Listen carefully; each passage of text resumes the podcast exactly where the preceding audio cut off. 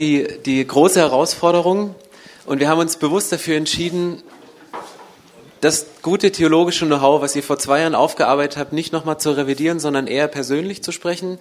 Wie machen wir es? Was sind Herausforderungen? Wo sind wir auch an unsere Grenzen gekommen? Und was sind Riesenchancen drin?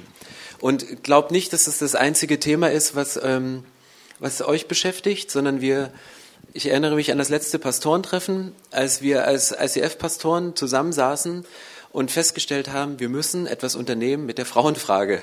Da habe ich das erste Mal den Begriff Frauenfrage in einem ICF-Kontext gehört und wir haben festgestellt, da gibt es ganz unterschiedliche Erwartungen und auch ganz unterschiedliche Lebensmodelle.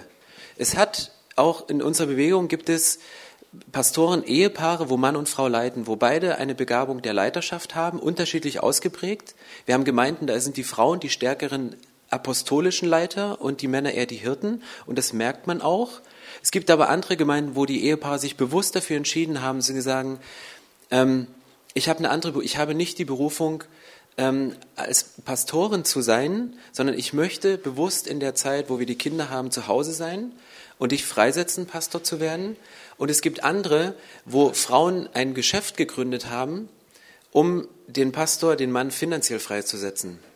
Und haben wir gemerkt, dass die Bandbreite geht ganz weit auseinander. Und wir haben ein kleines Team beauftragt, zu dem wir nicht gehörten, aber äh, trotzdem Kompetenz haben, heute was zu sprechen, sagen, arbeitet das mal aus, versucht das mal zu machen, weil wir haben festgestellt, für eine gesunde Gemeindeentwicklung, und das ist auch das, worüber wir drüber sprechen müssen, braucht es, egal in welchen Phasen man sich befindet und für welches Modell man sich entschieden hat, ist es gut, wirklich beide zu haben, die wie Vater und Mutter sind, wie bei einer Familie auch wenn es manchmal unterschiedlich aussehen kann.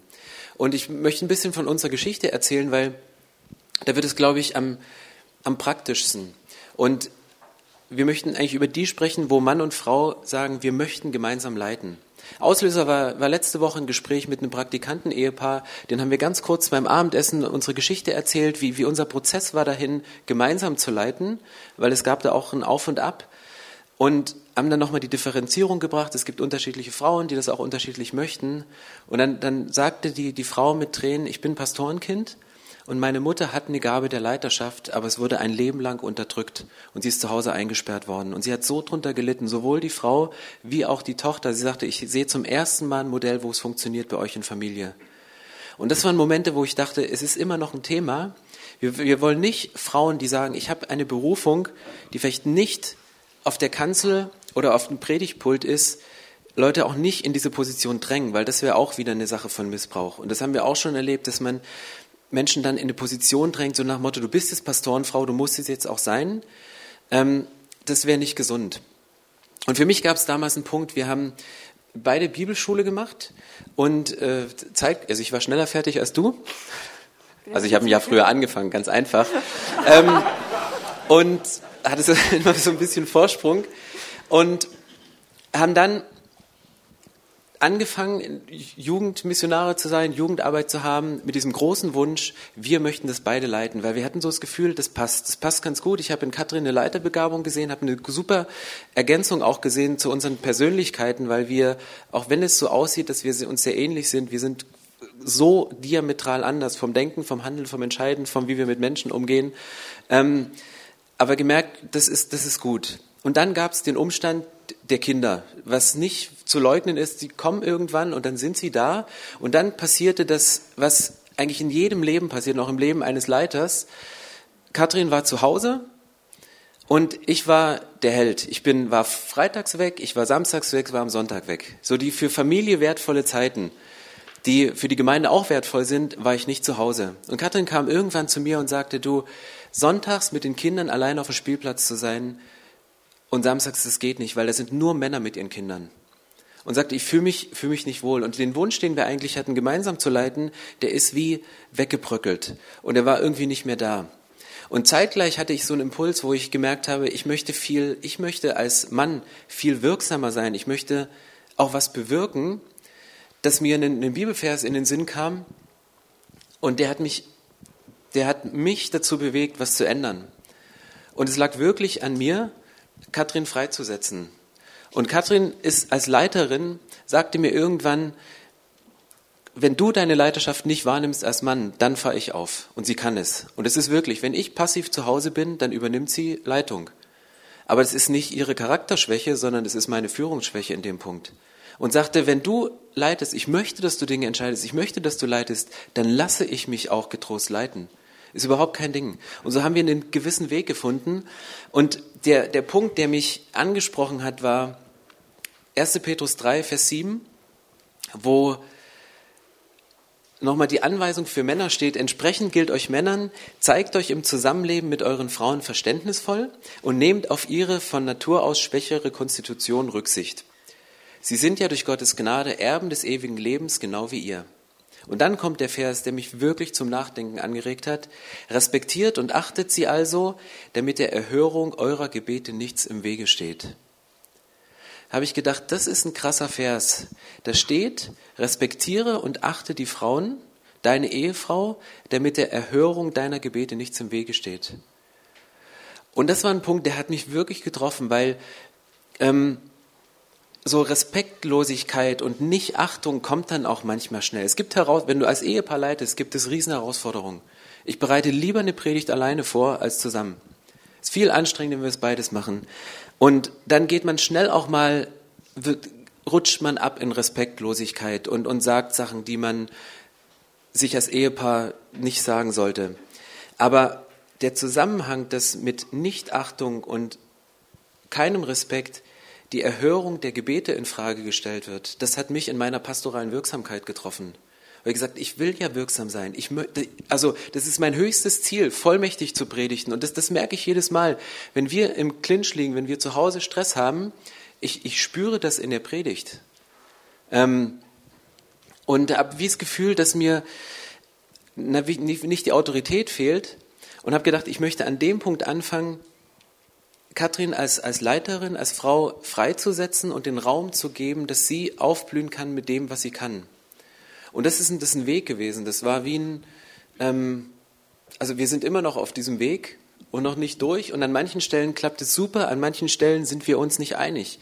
Aber wir haben gesagt, wir, wir wollen das bewusst modellieren, weil ein anderes Beispiel, ich habe einen, einen Pastor erlebt, der eine recht starke Frau hat, der hat in der Gemeinde immer Entscheidungen getroffen dann ist er nach Hause gefahren und seine Frau hat mit ihm gesprochen und bei der nächsten Sitzung hat er alles wieder revidiert. Und haben gesagt, das ist auch nicht das Modell, wo du merkst, das ist, das, weißt du, das geht auch nicht. Haben wir gesagt, wir machen das bewusst, offensichtlich. Und ich habe im letzten Jahr ein paar Entscheidungen getroffen, wo wir im Nachhinein durch Katrins Art gemerkt haben, das waren nicht die besten Entscheidungen.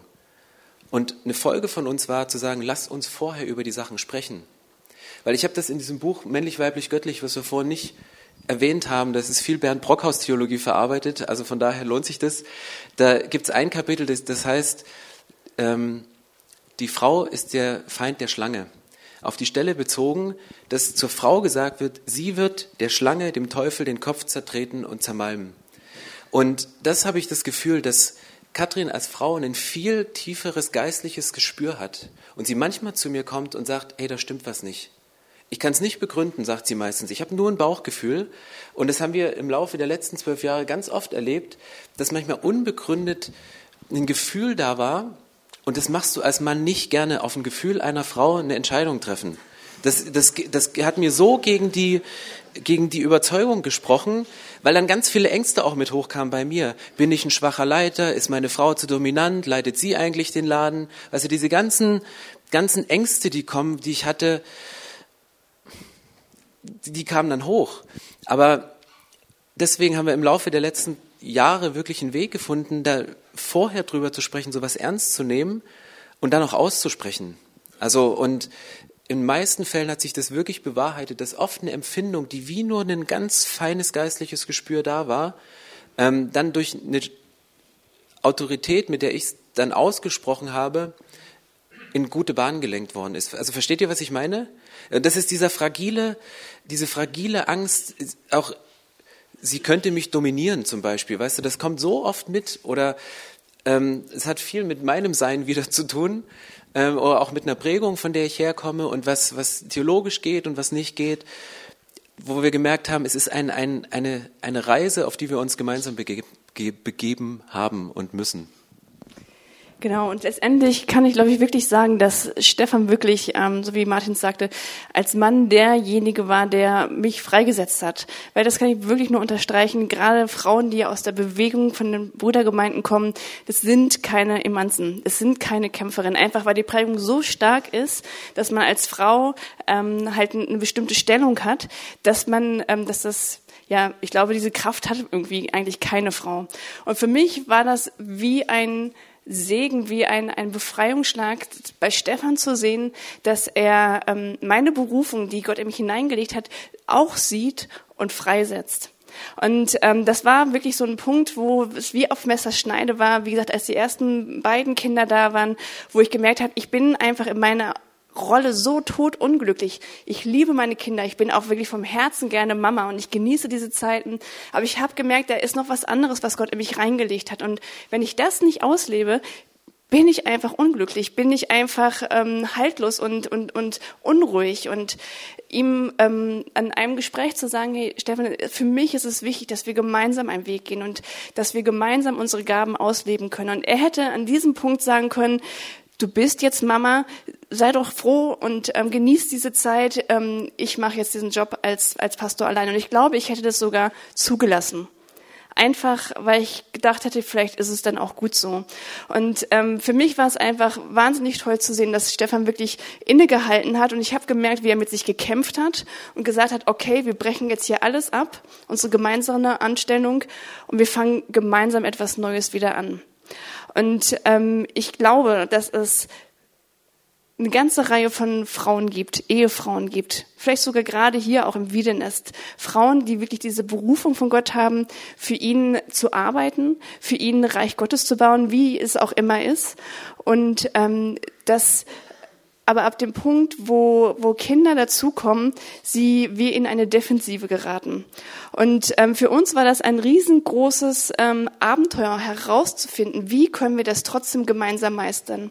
Und ich glaube daran, auch wie Martin sagt, die Zukunft wird darin liegen, dass diese Paare, diese Pastorenpaare sich wieder finden und gemeinsam leiten, weil sie einfach doppelt so stark sind.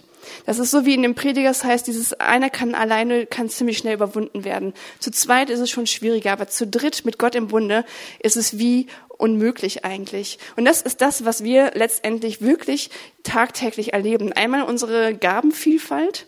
Ja, wir sitzen gemeinsam an einem Schreibtisch von morgens bis abends und wir können uns einfach wahnsinnig gut ergänzen. Das hat, trägt aber auch mit sich, dass wir uns wahnsinnig schleifen. Ich finde es immer lustig, wenn Leute sagen, du arbeitest mit deinem Mann zusammen, könnte ich ja im Leben nicht. Und dann merke ich immer so, ja, warum denn nicht? Ja, weil man sich kloppt, ja, weil man sich streitet. Und es ist so, also es ist auch bei uns so, weil man ist sich so nah, dass da so ein Konfliktpotenzial ist, dass man das lieber umschifft, weil ähm, im Leitungskreis vielleicht nicht so viele gleich ähm, Tobak zurückgeben wie die Frau zu Hause oder wie der Mann zu Hause. Und wir bewusst uns dem gestellt haben, zu sagen, wir möchten einander geschliffen werden. Das tut weh und ja, wir haben auch oft geheult, wir haben uns auch oft angeschrien, aber es war so intensiv, dass wir uns beide gegenseitig durch dieses Schleifen noch zu stärkeren Charakteren gemacht haben, dass wir wirklich gemeinsam da auch vorwärts gehen können. Und ähm, ich glaube, dass da wirklich auch etwas Göttliches drin liegt, dass Gott das auch weiß. Hey, wenn Mann und Frau eine gemeinsame Vision für ihr Leben haben, dass da eine Stärke drin liegt. Und ähm, ich bin froh, dass dass wir das für uns so gefunden haben. Und ähm, wie gesagt, es ist bis heute nicht leicht, ja, weil wir auch immer noch Menschen sind. Das ist zum Beispiel, wenn nach dem Gottesdienst alle an mir vorbeikommen und sagen, ey, der, dein Mann hat wieder so krass Hammer gesprochen, ja, und es war, es hat mich so tief bewegt und ich so, mich fragt es keiner, wie es bei mir war und so, ja, ich weiß, wie gut er ist. Also dieses, es ist Neid da, es ist Stolz da, es ist immer dieses so, ähm, dominiert er mich jetzt oder dominiere ich ihn jetzt? Also es ist ständig und das hört auch nicht auf und wir müssen ständig immer wieder darüber reden, aber wir merken, wie uns das so einheitlich macht für diese gemeinsame Vision, wie es alleine im Team niemals haben könnte. Und ähm, ich glaube, dass das sowohl für die Männer als Pastoren eine Wahnsinnsergänzung sein kann und eine Hilfe, wirklich jemanden direkt im Leitungsteam an der Seite zu haben, wie auch bei den Frauen. Und um das runterzubrechen, auch bei uns in, in der Gemeinde, ähm, haben wir, machen wir mit allen Leuten in einem Einstiegs Coaching, das ist so ein Modewort geworden heute. Aber wir haben ein Modell, das predigen wir immer, immer wieder, einfach um Prioritäten auch klar zu kriegen. Ähm, das Modell vom römischen Brunnen. Und ich weiß nicht, ob ihr den kennt. Ähm, römischer Brunnen ist einer, da fließt das Wasser von oben rein und wenn die erste Schale gefüllt ist, fließt es über in die zweite Schale und dann fließt es von der zweiten Schale in die dritten und von der dritten fließt es dann weiter raus. Und da sind die Prioritäten manchmal ganz unterschiedlich. Und wir haben gesagt, ganz oben muss die Beziehung zu Gott stehen. Wenn dein innerer Tank nicht gefüllt ist, wo nimmst du es sonst her? Also wirklich so altmodische Begriffe wie stille Zeit, Beziehung zu Gott zu pflegen, wirklich zu wissen, wer man ist. Ich habe in den Momenten, wo wir Frust und Konflikte hatten, das wie David gemacht bei Zikler, wo alles ihm den Bach runtergelaufen ist, wo dann nur der Satz steht, David stärkte sich in dem Herrn seinem Gott. Weißt du, diesen Moment zu sagen, hey, jetzt die Gemeinde ist gegen mich, meine Frau ist nicht meiner Meinung, weiß selber nicht, was ich denken soll, dann bei Gott Orientierung zu suchen, was ist jetzt dran, was ist wichtig. Und dass wenn die Schale gefüllt ist, dass es dann weiterfließt zu dem Partner oder Familie. Oder wenn man nicht verheiratet ist, auch zu Freunden, zwei Zweierschaften. Und bei vielen Stellen und bei vielen haben wir festgestellt, steht da schon die Gemeinde. Das sagte, äh, Gott ist wichtig und Gemeinde und dass der Partner dann ganz weit drunter steht. Und es hat jemand gesagt, ich, ich trage mir seit ähm, wir haben die regelmäßige Gewohnheit, dass wir sagen, wir haben einmal die Woche einen Eheabend. Und wir möchten einen Eheabend haben. Und es war, glaube ich, auch hier in einem Kontext mal auf einer Konferenz, wo jemand sagte, ich als Frau, ich trage mit Rot den Eheabend in den Kalender rein und mein Mann kann ihn mit dem schwarzen Edding noch drüber schreiben. Oder hat es dann oft gemacht. Und wo wir gesagt haben, für uns ist die zweite Schale, ist wirklich Partner und Familie, um mitzukriegen, wie gesund sind wir eigentlich. Und wenn an Älteste oder Anweisungen für Älteste und Diakone steht, ihr sollt zu Hause gut vorstehen, habe ich mir gedacht, warum, warum steht das drin? Warum ist an das ältesten Diakonamt geknüpft, dass man zu Hause ein Vorbild sein soll? weil zu Hause kann ich keine Masken haben. Zu Hause bin ich, wie ich bin, deswegen schleift es auch so, weil Katrin kann ich nichts vormachen. Sonntags die eine halbe Stunde bei der Predigt, das dann schaffe ich es immer, eine gute Figur zu machen. Aber zu Hause nicht. Und dann Feedback die Frau, dann feedbacken die Kinder. Und deswegen haben wir das als bewusst als zweite Schale gemacht. Und wir haben auch schon mal einen Leitungskreisabend abgesagt. Wir sind, ich war im Büro recht lange und wir hatten abends Leitungskreis bei uns zu Hause und Katrin hatte schon komplett eingedeckt, ich, das weiß ich noch. Und ich habe gesagt, pass auf, wir machen es einfacher. Ich packe das ganze Leitungsteam-Meeting, äh, ganze Leitungsteam bei uns ins Auto, wir fahren nach Hause. Und auf der halben Strecke zwischen Gemeinde und uns zu Hause kriege ich einen Anruf von Katrin, sagt, können wir heute Abend absagen? Es geht nicht. Es drückt. Es gab irgendeinen Konflikt, der, der da war und ich dachte, oh, was ist jetzt los? Und dann habe ich gedacht, ich kann doch nicht jetzt dieses wichtige Leitungsmeeting absagen. Ich kann noch, ich weiß, im Auto mit allen Leuten drin, die haben das Telefongespräch mitgekriegt, also ich, ich brauchte noch nicht mehr auf Lautsprecher stellen, das haben eh alle verstanden. Das war so ein peinlicher Moment in dem Punkt. Ähm, und da habe ich gesagt, pass auf, wir haben Werte bei uns, ich bringe euch zur S-Bahn und dann fahre ich nach Hause. Und ich dachte erst, Katrin wäre irgendwie überfordert und sie hatte es nicht geschafft, ein Abendessen zu machen. Der Tisch war eingedeckt mit Weingläsern, mit Kerzen, mit allem. Das war alles fertig gemacht. Und trotzdem weil ich weiß nicht mehr, um was es da ging, habe ich vergessen, aber ähm, das war auch ein Signal für unsere Leute, die gesagt haben, sowas machen wir nicht willkürlich, sondern wirklich, wenn was drückt, dass sie gemerkt haben, bei unseren Pastoren-Ehepaar sitzt die Beziehung höher und die Familie als Gemeinde. Trotzdem sind wir 200 Prozent Typen. Also wir verbringen lieber 200 Prozent der Zeit in der Gemeinde als zu Hause. Aber wir haben gesagt, wir müssen es von den Prioritäten ordnen und auch mal solche unspektakulären Entscheidungen treffen. Und diese Prioritäten haben uns geholfen, unser Familienleben zu, zu ordnen. Ganz oft kommt die Frage, wie schaffst du das denn, Pastorin zu sein und noch eine Familie zu haben mit drei Kindern? Und da haben wir, waren wir einfach ganz mutig. Ich habe gemerkt, ich könnte mich jetzt gut hinter den drei Kindern verstecken und sagen, ey, ich habe jetzt abends keine Zeit mehr oder ich brauche morgens zum Wäschewaschen oder wie auch immer. Aber ich habe gemerkt, hey, das ist nicht das, was ich wirklich möchte und wonach mein Herz sich sehnt. Und um das aber alles unter einen Hut zu kriegen, haben wir unseren ganzen Arbeitstag eigentlich so umgemodelt, bis wir gemerkt haben, jetzt kommen alle auf ihre Kosten. Und der sieht bei uns jetzt zum Beispiel so aus, dass wir morgens mit den Kindern außer Haus gehen um acht. Wir arbeiten bis um zwei im Büro, bis unsere Kinder wieder aus der Schule kommen. Wir gehen gemeinsam Stefan und ich gemeinsam mit den Kindern nachmittags nach Hause und haben da unser Familienleben und Termine und Hausaufgaben und bla bla bla, was es nicht alles gibt. Und abends ist dann wieder die Zeit, wo wir wieder arbeiten. Da sind dann wieder Meetings oder wir arbeiten noch im Büro zu Hause weiter, so dass wir locker auf unsere acht Stunden kommen. Aber das Familienleben geht dabei nicht verloren. Im Gegenteil, wir haben den riesen Luxus, dass unsere Kinder von Mama und Papa erzogen werden. Das gibt mir auch die Freiheit. Manchmal bin ich mal eine ganze Woche weg. Jetzt hatte ich Sommerlager zwei Wochen in einem Stück und ich musste keine Riesenliste schreiben, wie unser Haushalt funktioniert und worauf Stefan achten muss, sondern er konnte wie, wie selbstverständlich alles genauso weiterführen wie ich, weil er es einfach gewohnt ist. Also bis aufs Essen kochen. McDonalds. Deshalb freuen sich meine Kinder immer, wenn ich weg bin. McDonalds, genau. Und ähm, so haben wir gemerkt, dass, dass es für uns als Familie einfach super stimmig ist und ich für alles und Stefan für alles trotzdem noch die Zeit hat und weder unsere Familie zu kurz kommt, ähm, weil wir einfach Zeit mit ihnen ganz, ganz fest einplanen, wir aber auch die Zeiten haben, wo wir für die Gemeinde arbeiten. Und das ist dann aber sehr diszipliniert und sehr strukturiert. Dann ist es wirklich, wir müssen lernen, um 14 Uhr unseren Bogen wieder zu entspannen, nach Hause zu fahren, dort Familienleben zu haben und abends eben zum Beispiel wieder zu spannen.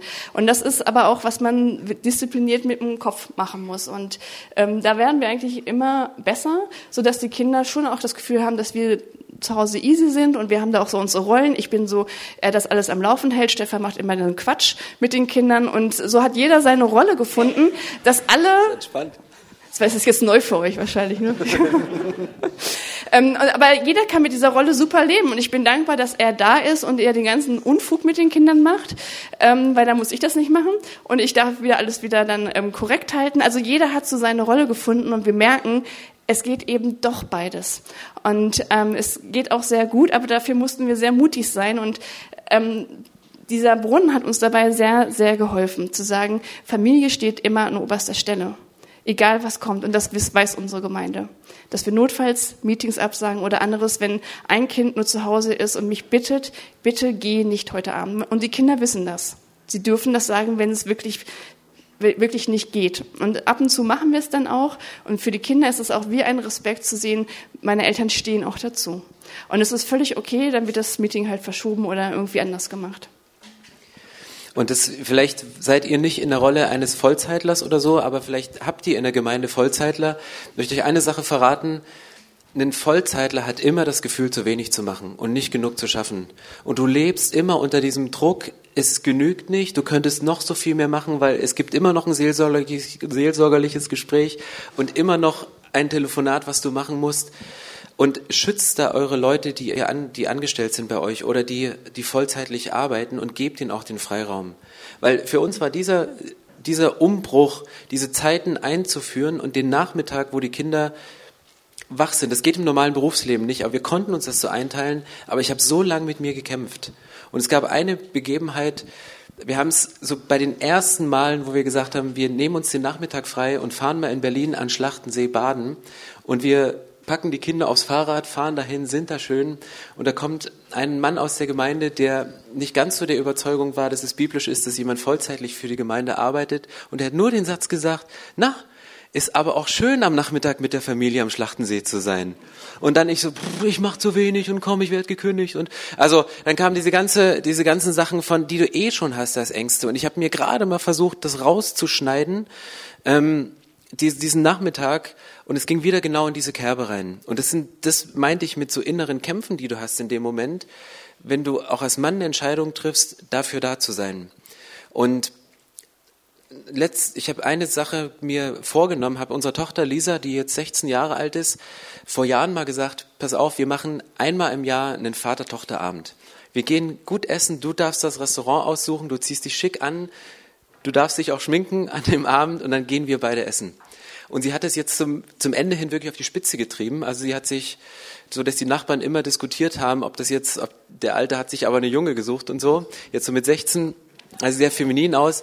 Ähm, und das haben wir durchgezogen. Und es klingt nicht sehr viel, ein Abend pro Jahr mit ihr essen zu gehen. Und trotzdem haben wir immer nach einem Termin gesucht. Wir haben immer so, schaffen wir es noch? Und sie ist jetzt für ein Jahr lang in Amerika, ähm, Austauschjahr. Und das, das hat mich so berührt, dass sie sagte, wir haben am Dienstag eine große Abschiedsparty gefeiert. Abends bei uns zu Hause hat sie alle ihre Freunde eingeladen. Am Donnerstag ist sie geflogen und der Mittwochabend war noch frei. Und dann haben wir gesagt, komm, wir gehen. Dann kam irgendwie der Wunsch am Esstisch auf, komm, wir gehen zusammen essen. Und dann habe ich gesagt, ja komm, pack uns alle ins Auto. Sagt sie, nein, Papa, wir gehen zu zweit, weil wir haben unseren Abend noch nicht gehabt dieses Jahr. Und das war so ein Moment, wo ich dachte, krass, sie ist jetzt 16 und dieses kleine Investment, dieser eine Abend pro Jahr, das hat sich durchgezogen. Und dadurch haben wir ein gutes Verhältnis. Was mit der Priorität dran lag, diese, diese Schale auch zu füllen, um es dann in die Gemeinde reinfließen zu lassen. Und Gemeinde, die kann nicht aufsaugen. Und hier fehlt eigentlich die vierte Schale, auch Gesellschaft. Wir haben unsere große Vision als Kirche. Wir wollen nicht-Christen für Jesus gewinnen und eine persönliche Beziehung mit Jesus führen. Das ist eigentlich die Vision, die über allem drüber steht. Aber man darf nicht den Fehler machen, dass man den Brunnen umdreht, weil wenn man so einen Brunnen umdreht, dann fließt das Wasser raus und es verpufft und das, das, das geht raus. Und manchmal drehen Menschen auch den Brunnen um und erwarten was von einem Partner, was eigentlich nur Gott erfüllen kann oder holen sich was aus der Gesellschaft, was, was auch nur Gott geben kann. Also dieser, dieser römische Brunnen, der hat viel mit uns zu tun, mit unserer Geschichte, aber hilft auch ganz vielen Menschen, die ein normales Berufsleben haben, die beide arbeiten, die Schichten arbeiten, Prioritäten klarzukriegen. Und auch für unsere gesamte Mitarbeiterführung Menschen auch nicht über die Maßen zu fordern, sondern ganz bewusst zu sagen, ihr dürft nur in einem Bereich mitarbeiten in der Gemeinde. Es gibt nur einen Mitarbeitsbereich. Also es ist nicht so, dass wir nicht mehr Mitarbeiter brauchen könnten. Uns fehlen an allen Ecken und Enden Mitarbeitern, weil Visionen sind immer größer als das Geld und die Menschen, die zur Verfügung stehen. Aber deswegen haben wir gesagt, wenn, wenn wir diese Werte haben, deine Freunde für Jesus zu gewinnen, Zeit für die Familie zu haben, dann kannst du nicht mehr als zwei Abende in der Gemeinde verbringen. Man hat eine kleine Gruppe oder eine Bibelstunde, man arbeitet mit, hat da vielleicht nochmal ein Treffen die Woche und geht sonntags zum Gottesdienst. Drei Termine sind belegt. Und unsere Erfahrung war, dass wenig Leute viel gemacht haben und das, das drückt extrem. Und, und das durchzuziehen, das ist in dieser Spannung, man braucht Leute und kommt nicht durch und man möchte Werte leben, das ist eine Riesenherausforderung. Aber wir haben gesagt, nur ein Bereich, um Zeit zu haben für Familie und andere Sachen. Wir möchten zum Schluss euch noch ein Bild mitgeben, was das eigentlich hoffentlich sehr gut nochmal zusammenfasst und ihr im Herzen mit nach Hause nehmen könnt, weil es wurde jetzt wahnsinnig viel heute Nachmittag gesprochen und uns ist aber wichtig, dass ihr Impulse mit nach Hause nehmt. Und ähm, für uns ist es ein Bild von einem Solosänger und einem Duett. Es gibt viele wahnsinnig gute Solosänger. Stefan ist ein wahnsinnig guter Solosänger, wenn er predigt. Ja, der war, der gut. war gut. Ne? Der war sehr gut. Ja, das mit dem ah, ich kann auch lustig sein, wenn ich will. Genau. Ähm, und ich bin auch ein guter Solosänger, wenn ich rede. Und ähm, koche. und und das, ähm, für uns ist das Spannende, dass es sogar noch mal etwas Gemeinsames gibt. Also er hat seinen Bereich in der Kirche zu leiten, ich habe meinen Bereich in der Kirche zu leiten. Er predigt, ich predige. Aber wir haben gemerkt, ey, es ist noch mal was anderes, wenn wir als Ehepaar zusammen ein Duett machen. Also der größte, das größte Feedback bekommen wir beide, wenn wir gemeinsam auf der Bühne stehen. Wenn wir uns eine Predigt teilen, wenn wir gemeinsam Kinder segnen oder die Gemeinde in eine neue Phase führen. Und wir haben uns gefragt, warum ist es so? Und ich glaube, das ist dieses, dieses Intuitive in den Menschen drinne, dass es etwas ganzheitliches ist. Weil Gott ist nicht nur, nur Mann oder nicht nur Frau, sondern es ist dieses, dieses ganze Bild Gottes, das Männliche und das Weibliche. Und man fühlt sich da einfach geborgener, man fühlt sich abgeholter, weil man spürt, das ist ganzheitlich. Und ähm, ich glaube, dass das nochmal eine, eine, eine riesen, riesen Kunst ist. Und wir haben unseren Tag heute mal ähm, bewusst zu Hause so vorbereitet. Ich weiß nicht, ob ihr es gemerkt habt. Erst hatte Stefan seinen Vortrag, dann hatte ich meinen Vortrag und dann haben wir zusammen einen Vortrag gemacht. Und wir haben nicht geschrieben, wer was macht, sondern bewusst gesagt, wir hören dem anderen zu und nehmen Impulse. Das heißt, immer wenn ich mein Mikro schon am Mund genommen habe, ohne dass wir es vorher abgesprochen haben, hat Stefan seinen Satz schon beendet und hat mir den Raum gelassen, ähm, was zu sagen. Und das ist wie, ähm, wie, eine, wie eine hohe Kunst. Und ich, ähm, wir möchten euch jetzt einen kurzen Clip vorspielen, was das eigentlich nochmal genauso symbolisiert. Ähm, es sind zwei Kinder, zwei asiatische Kinder, die ähm, singen. Erst singt der Junge Solo, das ist der Hammer. Also ihr müsst mal das Publikum mit beobachten. Dann singt das Mädchen, da ist die, die, die, es ist noch eine größere Begeisterung, ähm, weil man noch weniger erwartet von dem Mädchen. Und zum Schluss singen sie beide zusammen. Und was dann passiert, das, das schauen wir einfach dann nochmal zusammen an. Es gibt diesen Moment, der, glaube ich, in der Kultur, wo es nicht üblich ist, dass Mann und Frau gemeinsam was machen. Es gab hier im Moment einen Videoclip, kannst du noch auslassen, Martin? Kommt gleich noch einer. Ähm, der Junge singt sein Solo und dann kommt das jüngere Mädchen und singt und dann geht der Applaus erst richtig los. Das ist ein Moment, warum viele Männer sagen, ich setze meine Frau nicht frei, weil ich will nicht, dass sie mehr Applaus kriegt als ich. Und den Punkt zu überwinden, das ist die große Kunst. Weil letzten Endes kommt dann noch der Teil, aber das ist ein Punkt, wo man wirklich mit sich selber kämpft und sagt, will ich das überhaupt oder möchte ich brillieren? Möchte ich faszinieren oder soll die Menschheit durch Gott berührt werden? Und das ist der Punkt, warum ich glaube, dass Gott ein Duett liebt. Weil es nochmal so viel stärker ist, als wenn jeder sein Solo singt. Warum? Weil auf einmal eine viel größere Spannbreite reinkommt, ein Stimmvolumen da reinkommt. Was mich fasziniert, als ich das gesehen habe, war, wie genau die aufeinander eingetaktet waren. Die mussten genau hören, was singt der andere. Sie konnten nicht einfach ihr eigenes Ding zu, durchziehen, sondern sie haben genau auf den anderen gehört. Und zum Schluss, der Coach hat es dann gezeigt mit den Fingern, trefft euch, trefft euren Ton. Und das Mädchen hat die Augen geschlossen, damit sie genau den Ton des Jungen trifft. Und das ist für mich die Spitze eines Teamworks. Und das ist der Punkt, wo ich sage, ich bin dankbar für die letzten 20 Jahre, wo wir so miteinander gearbeitet haben, damit wir genau diesen Punkt finden können, dass wir harmonieren und dass wir nicht das zu unserer Ehre machen, sondern dass Leute berührt da sitzen und eine Gänsehaut bekommen, weil sie das Göttliche daran sehen. Und ich glaube, dass das unsere Möglichkeit ist, Menschen in diesem, dieser Welt, in unserer Stadt zu berühren, weil das kennen sie nicht. Diese Harmonie. Sie kennen Politik, wo man sich gegenseitig eins überdübelt, in, in der Wirtschaft, wo man sich gegenseitig mobbt und ausspannt. Das Bild kennen sie nicht. Und ich glaube, deshalb hat sie so eine hohe Faszination. Deshalb kriegen wir eine Gänsehaut, wenn wir das sehen.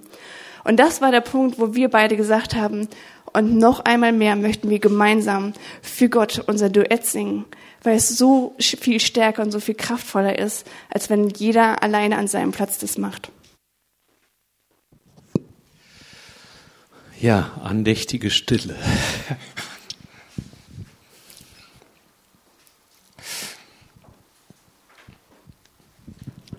Ich glaube, dass das, vielen Dank für das.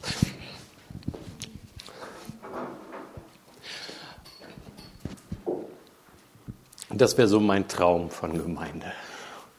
Ja. In einer Welt, die mit Gender-Theorie alles platt macht, was Gott sich an Genialem ausgedacht hat. Ja, die die Unterschiede nivelliert und nicht als Ergänzung Stücke einsetzt. Ich fände es gut, wenn ihr jetzt einfach zehn Minuten Zeit euch nehmt und das irgendwie nochmal ein Stück reflektiert, auch überlegt, was heißt das jetzt für mich, ja, für uns als Gemeinde. Das Ganze, was wir heute den ganzen Tag über, äh, ich sag mal, miteinander bedacht haben. Und ich muss sagen, gerade das letzte Thema, ähm, als der mir sagte, es war vor ein paar Wochen, das ist bei uns kein Thema, das fand ich so schlimm weil ich glaube, er hat nicht zugehört. Ja, er hat überhaupt keine Ahnung, was an Potenzial in seiner Gemeinde ist. Und er ist nur froh, dass die Frauen ruhig sind. Das war so mein Eindruck.